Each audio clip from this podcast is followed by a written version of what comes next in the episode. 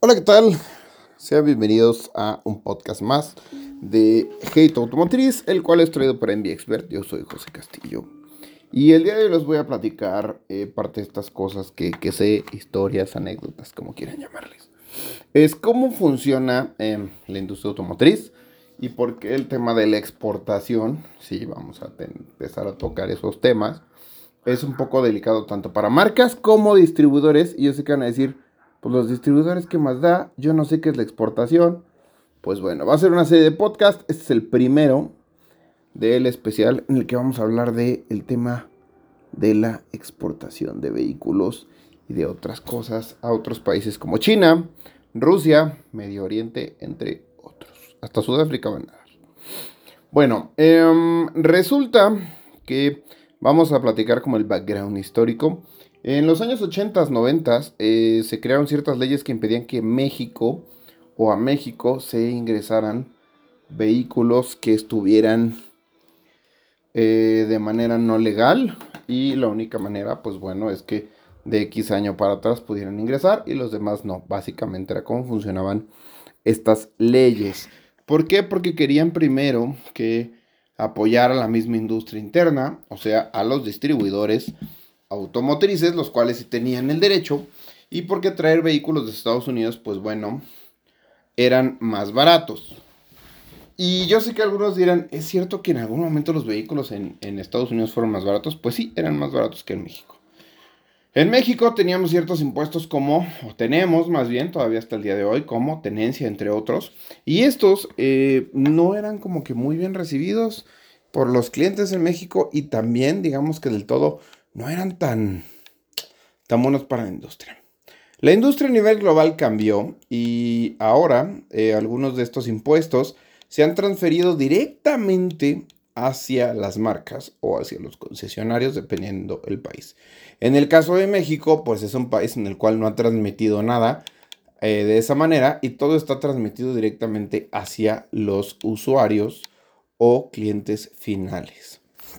Entonces, un ejemplo es, eh, en México tienes que pagar un impuesto que se llama tenencia, pero es solo si lo emplacas. Y yo sé que muchos dirán, bueno, no puedo tener un carro sin emplacarlo.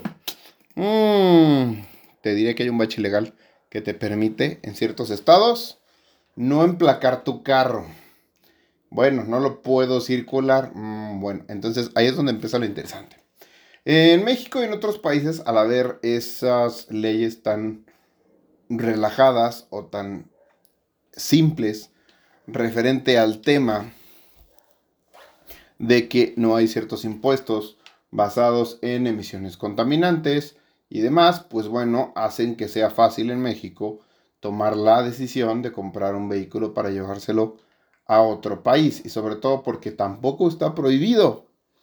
Entonces, eh, desde hace un par de años, tiene, tiene bastantes años, pero empezó a acentuarse esto en los últimos 4 o 5 años, en que eh, los vehículos se venden en México y se llevan a algunos países como China, como Sudamérica, Sudamérica, pero en Sudáfrica y o Rusia, hasta inclusive hay vehículos que llegan a dar hasta los Emiratos Árabes Unidos. Y la pregunta entonces, yo sé que muchos se hacen, es ¿por qué en esos países no compran los vehículos? ¿A poco no hay un distribuidor Mercedes? ¿A poco no hay un distribuidor Ford? ¿Qué es lo que está pasando? Bueno, en esos países eh, también tengo que aclarar que esto es un doble truco en el que también tienen que ver las marcas a nivel global. En esos países un ejemplo es en la Unión Europea, un vehículo que no cumpla con las emisiones contaminantes de Euro 6 eh, o estuviera muy relajada su manera de cumplirlas, tendría que pagar una especie de cuota, porque no es una multa, es una cuota, por cada vehículo que vendiera bajo esas condiciones. Pero esos vehículos, y eso lo pagan las marcas. Las marcas no tienen que pagar todo lo relacionado a los vehículos que ellos no vendan. Suena un poco extraño, pero si yo distribuidor Mercedes-Benz em, se entraron o hay 300 clases G y yo solo vendí 180, bueno, yo no voy a pagar eh, impuestos por 120 unidades extra. De igual manera, entonces, esto hace que al haber menos impuestos hacia los distribuidores, bueno, hacia estos vehículos, por lo tanto, sean más baratos. Y sí, es lo que sucede. Alguna vez, si han escuchado, hay, en, centros comerciales en China, Corea, em, vehículos de lujo en las plazas comerciales, ahí en medio, eh, con la esperanza de que se vendan. Y muchos pensarán, ¿y se venden? Pues sí. Y se venden hasta inclusive un poco más abajo del precio de lo que costaría comprarlos en un distribuidor regular. ¿Qué vehículos puedes encontrar? Pues puedes comprar ahí un Lamborghini Urus, puedes comprar una clase G, puedes comprar una GLE, puedes comprar una camioneta BMW y estos vehículos son más económicos que si los hubieras comprado directamente en el distribuidor de tu país. Y aparte de todo, hay estos vehículos, o sea, no hay una lista de espera y regularmente la entrega es más rápida que en los distribuidores que hay oficialmente en tu país. Entonces, ¿qué es lo que pasa? Pues bueno, nuestros amigos los chinos, nuestros amigos de Sudáfrica y entre otros países, como les he dicho, deciden este, pues venir a nuestros países a comprar los vehículos para revenderlos allá en su país.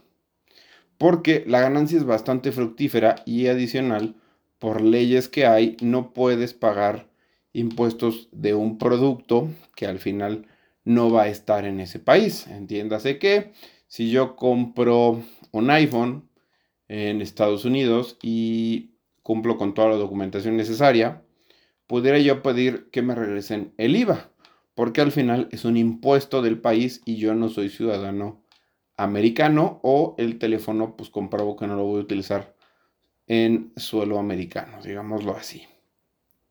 Entonces, basado con esas leyes, eh, aparte de que salen más baratos los vehículos en México, estos señores también logran recuperar el IVA o acreditarlo, dependiendo cómo lo quieran hacer. Pero pues al final, recuperarlo o acreditarlo viene siendo lo mismo porque se transforma en un ahorro.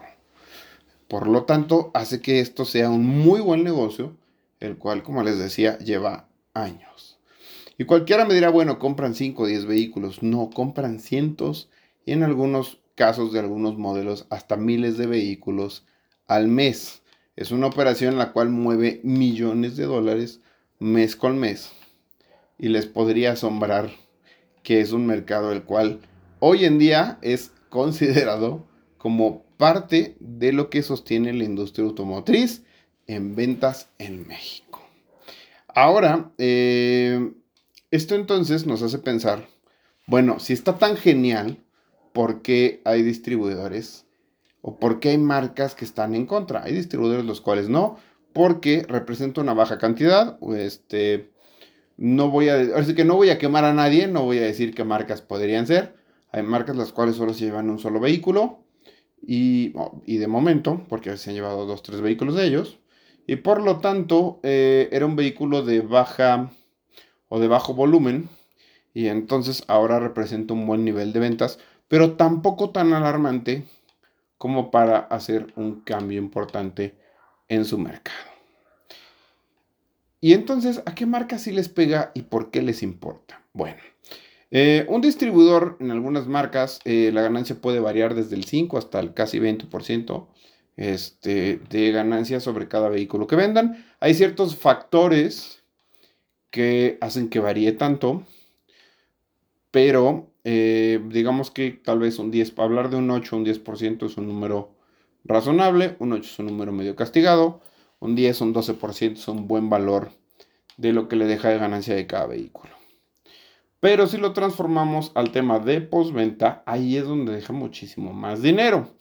Porque un ejemplo es eh, en una marca comercial, un servicio te puede costar unos 3, 4 mil pesos en la agencia y si tú haces números, en total, solo de aceites y filtros, pues seguramente no llegaron ni a los mil pesos. O tal vez con trabajos llegaron a los mil pesos. Y hablando del precio público, no hablamos del precio interno, que es otra cosa completamente distinta. Y ellos tienen todo tasado al tiempo que les toma y eso es lo que te cobran como extra. Entonces, de eh, la ganancia que tienen en servicio o en el tema de postventa es muchísimo más alta que la ganancia que tienen en la venta de vehículos. Y es por eso que ahí es donde les está preocupando a ciertas marcas cuando muchísimo de su volumen de ventas se va a otros países o se transforma en vehículos que se exportan. Porque eh, este nivel de postventa o esta entrada recurrente del vehículo pues ya no va a existir. Es muy difícil entonces poder calcular eh, cómo hacer una métrica o una meta para el año siguiente basado en que, no sé, vendimos 200 vehículos, yo pensaría que este, esos 200 más los recurrentes de años anteriores, un porcentaje X, que seguro ellos saben calcular, es lo que va a ingresar a servicio.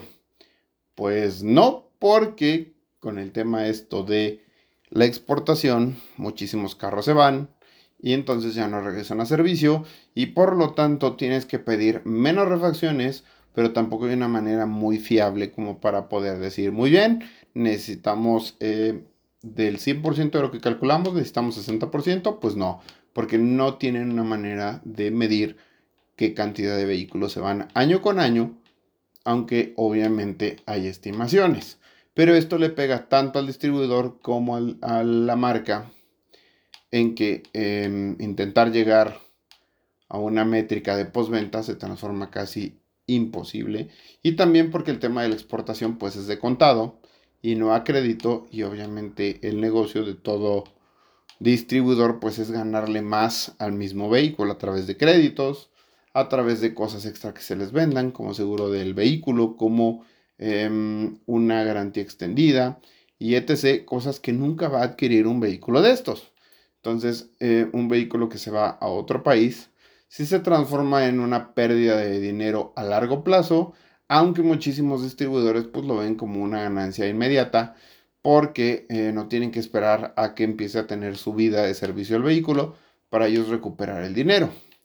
De cierta manera, hablando en crisis, es una buena solución, pero es una muy mala solución hacia el futuro porque no van a poder llegar a sus metas de año con año porque están superitados a cuánto van a comprar estos muchachos que compran y venden vehículos en otros países. Pues bueno, espero les haya gustado un poco de la información.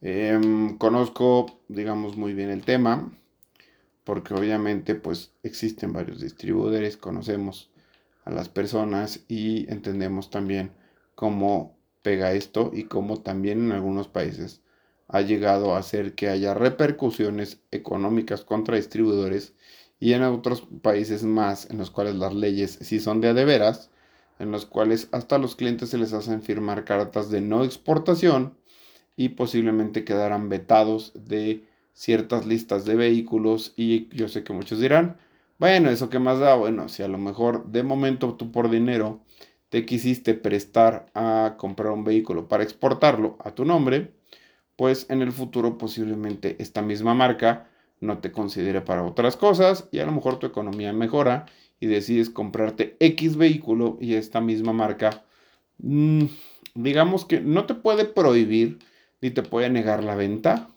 pero simplemente no vas a estar en su lista hasta arriba y verán la manera de cómo decirte sí, mañana, pasado, porque lo que quiere es desen des ay, qué difícil palabra.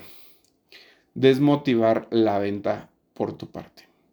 Pues bueno, eh, muchísimas gracias. Yo soy José Castillo y esto es Hate Automotriz, un podcast que creamos aquí en MB Expert para platicar un poco más de temas eh, no relacionados directamente con productos, sino con historias de la industria automotriz.